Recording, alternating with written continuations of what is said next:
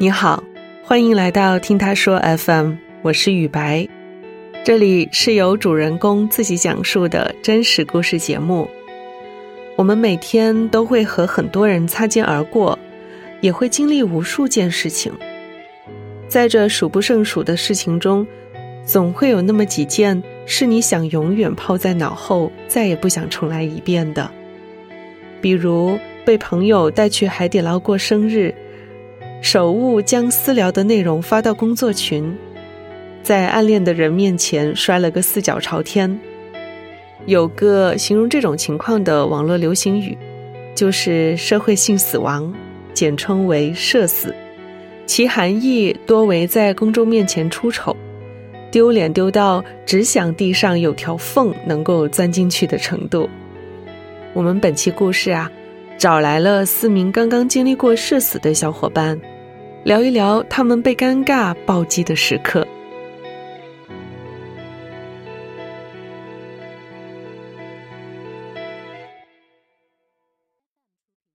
我叫辛巴，今年二十七岁。当时是接了一个推广的工作，我们 QQ 有一个 cosplay 的群，群里有人说有一个单子是需要大家去商业街。化妆成丧尸的样子，然后一边帮企业推销他们的那个产品，吸引顾客。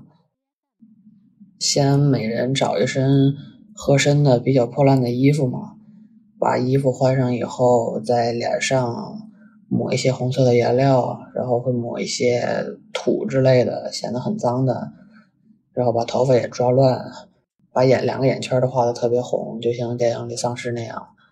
我记得我的脸上是特意的制作了一个类似于弹孔那样的伤疤。结束之后，我没有选择跟他们一起回去卸妆嘛，因为当时本来就是女生居多，我是个男生，我那衣服有很多的破的洞，化妆的那个假的那个血。都粘到了我的身子上，我不想把衣服换回去，然后把这个红色的原料都蹭到我的那个自己的衣服上，所以我想自己回家直接洗澡。由于我这个妆也比较恐怖嘛，也没有选择坐公交车，就是离家也不是很远，就准备自己走回去。应该是在想事情，然后踩到了好像是一杯奶茶吧，还是酸梅汤之类的东西。脚踩着东西就滑出去，然后人就向后摔倒了。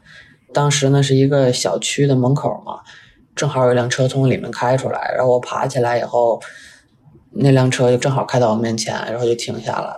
里面的那个叔叔就下来跟我说：“那个我送你一下吧。”我内心想的就是不需要啊，我我没什么问题。当时已经走了。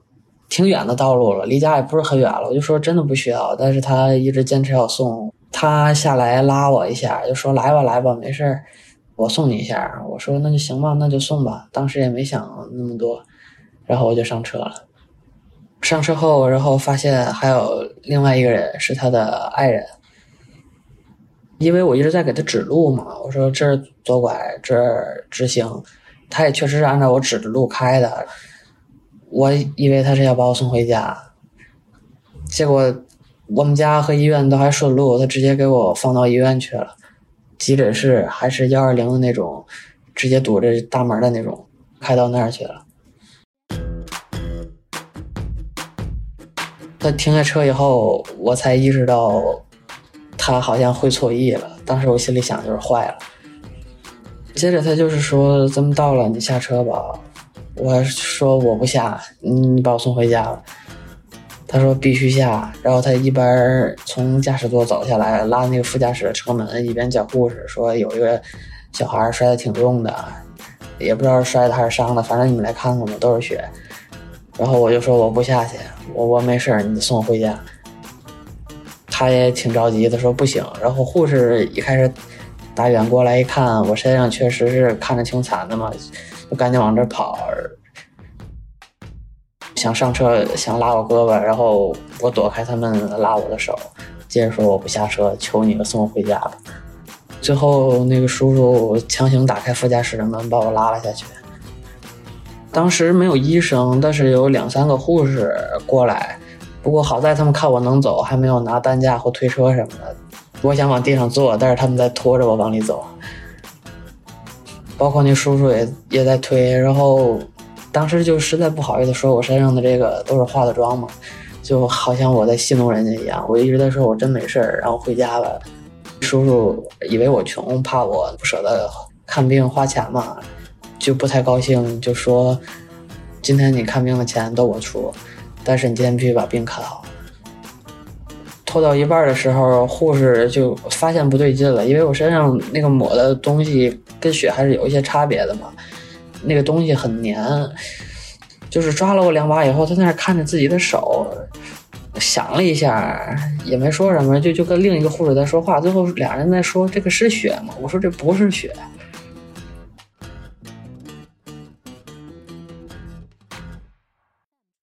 然后我说我没受伤，我真没事儿。然后他问：“那你身上这些是什么？”我说：“我今天是去参加活动的。”然后他们给我化妆化成这样。说了以后，几个护士就没有话了，我也没有话，那叔叔也没有话，一瞬间特别安静。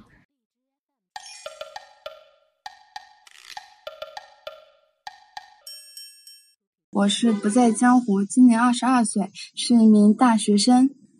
这件事情大概是七月初的时候发生的，在一个磅礴大雨的中午，还淋着雨去了车站，奔向我姐姐的新房子。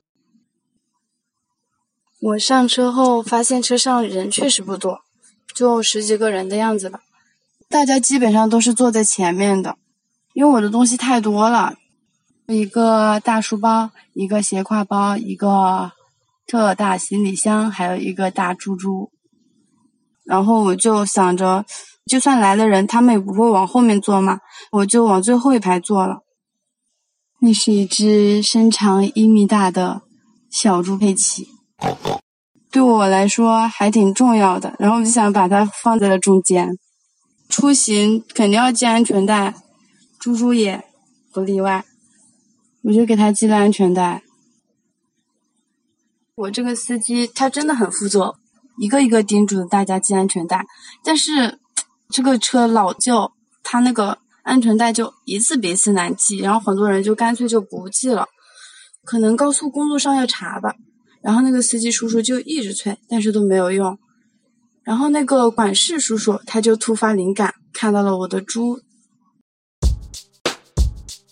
然后管事叔叔又说。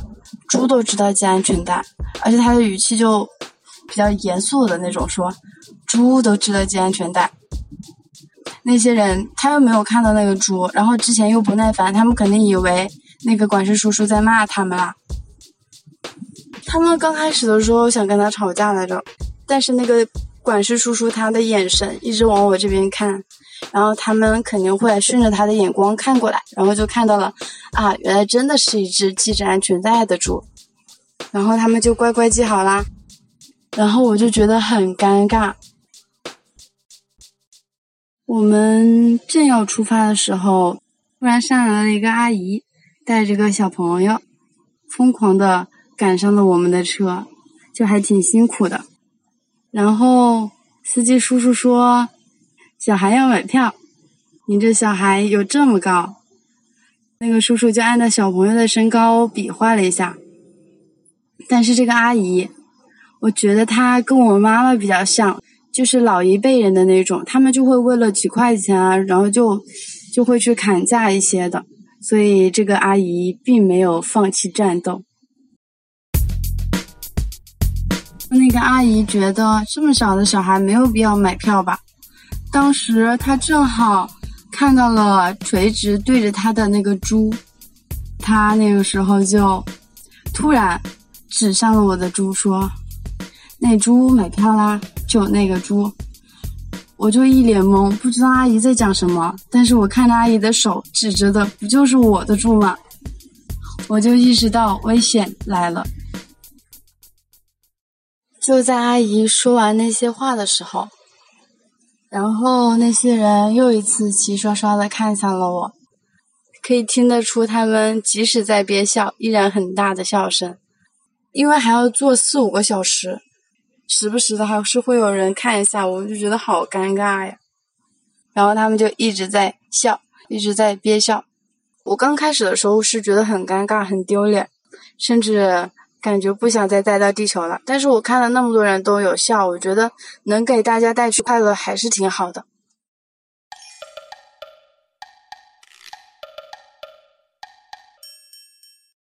我今年是二十二岁，名字是叶卡，在西北地区，现在大四，马上毕业了。我是今年四月份开始实习的，是在一个高中讲课这样子。那天是我上班第二天，他课特别多嘛，从早上七点一直到晚上十点都有课，我就忘记那天晚饭前有一节课的，然后我就去吃饭了。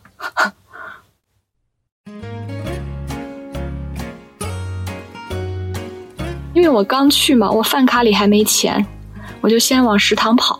我打算去充饭卡，结果还不到饭点，所以他那不能充钱。然后我就往那学校的一个偏门去门口的一个快餐店了。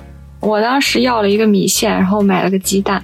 我先把那个鸡蛋吃了，然后我的米线刚刚做好端上来，我就接到了年级主任的电话。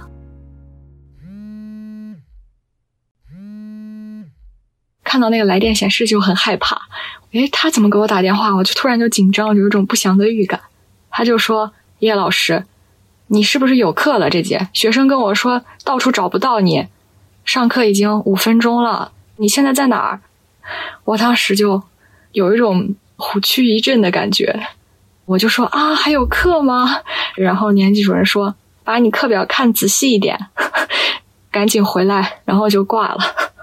我就开始往回走，刚去嘛，然后我的人脸还没有扫到他们那个门禁里自动开门的那样子。我不是在校门外头嘛，我要进去，我是冲回去的嘛，我跑到校门口了，然后我进不去呀，我就直接一个跨栏，我就从那个卡上就飞过去了。我当时跑进去了。然后跑进去，跑出好几百米远吧，都快到教学楼门口，就是在教学楼门口到校门口中间这样一个位置。然后那个保安他可能刚刚注意到我了，他就冲我大叫，我当时就很尴尬，我也没办法，我就只好拿出我就是办的那个教工卡，我就冲他挥了挥，大声说，就说我是这儿的老师，我也就没顾上他怎么说了，然后我就扭头接着跑了。教室是在五楼，校门口和那快餐店就有好几百米的距离。我当时一口气跑上去，我觉得我体测八百都没这么累。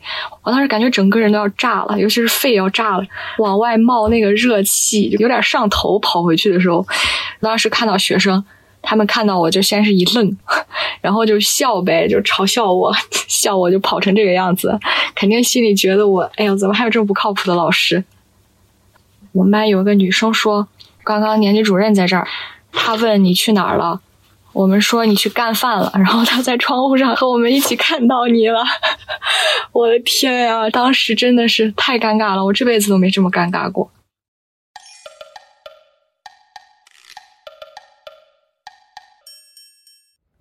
我叫刘可，我是九五后，刚工作不到一年的时间，在深圳的一家大厂，九九六的一个节奏。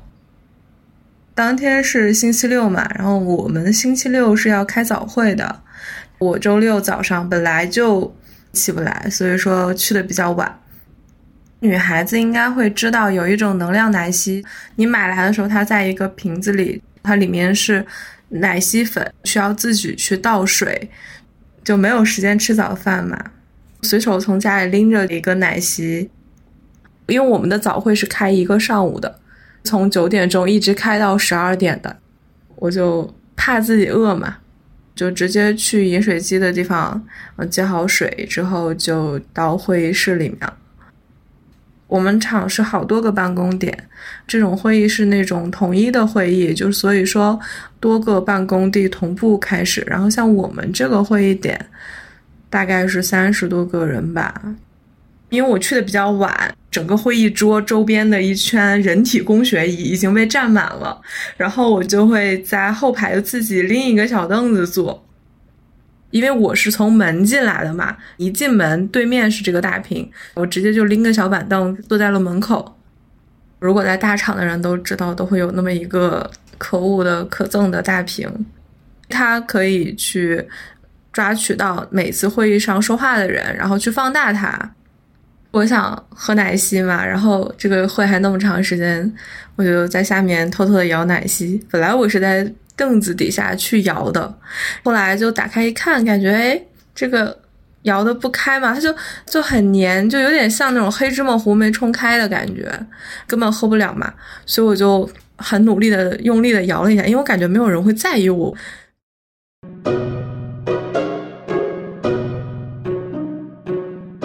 当时大家都炯炯有神着盯着那个屏。我们那次会议大领导是在的，而且大领导是在讲话的。结果那个屏突然就放大了我。领导讲话的时候顿了一下，哇，就是一个特写啊，出现了我在那边摇奶昔，而且摇的很带劲，就那种 shake shake shake，猝不及防。等我意识到的时候，它已经放大完了。然后我停住的时候，它又缩回去了。但是我能知道大家肯定都看到了嘛？因为我们是视频连线啊，所以我在的这个点，然后像北京的同事、杭州的同事、上海的同事，他们每一个办公室又是几十个人啊，他们会盯着我们的投屏看呀。当时的感觉是很社死，就心都已经凉了。我那个时候就想让大家 不要看我，装作刚才的事情不是我做的，想把自己变得透明，所以偷偷的低下头。只要我低下头，就没有人看得到我。说实话，你第一次他放大你的时候，你没有，你感觉到了，应该是因为你动了，所以他会抓你。但是后来你就会忘记这件事情。觉得可能是这个东西它抽风了，而不是我抽风了，然后你就会再去试探一下，在作死的边缘试探。很重要的是，当时他那个屏已经在放大我的领导了，C 位嘛，我就以为注意不到我了，我又默默的拎起了我的奶昔，开始 shake shake shake，然后朱慧萍就突然发现，哎，这有一个人动得更带劲，瞬间切换放大了我。我只想把自己喝死。我自己内心默默的祈祷，说大家不要想起这件事情。现在让我比较欣慰的是，我感觉我的同事们的确没有人会提这个事情。我的感觉就是，人很多的社死是你自己给自己的一个心理压力，其实对于别人来说无所谓的。他放大我一下，对同事来说可能可能醒个盹儿吧，毕竟早上大家都那么困。我现在看到奶昔，心里会咯噔一下，然后就不会带那种需要冲泡的奶昔，我都直接带那盒装的牛奶去开会了。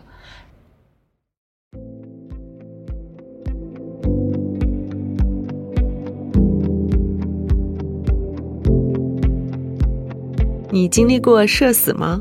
欢迎在评论区跟我们一起交流。你现在正在收听的是真人故事节目《听他说 FM》。我是主播雨白，跟本故事有关的更多的细节、图片和文字，我们都在微信公众号“听他说 FM” 同步推送，欢迎关注。如果你想分享你的故事，或是倾诉你的困惑，请跟我们联系。愿你的每个心声都有人倾听，每个故事都有回音。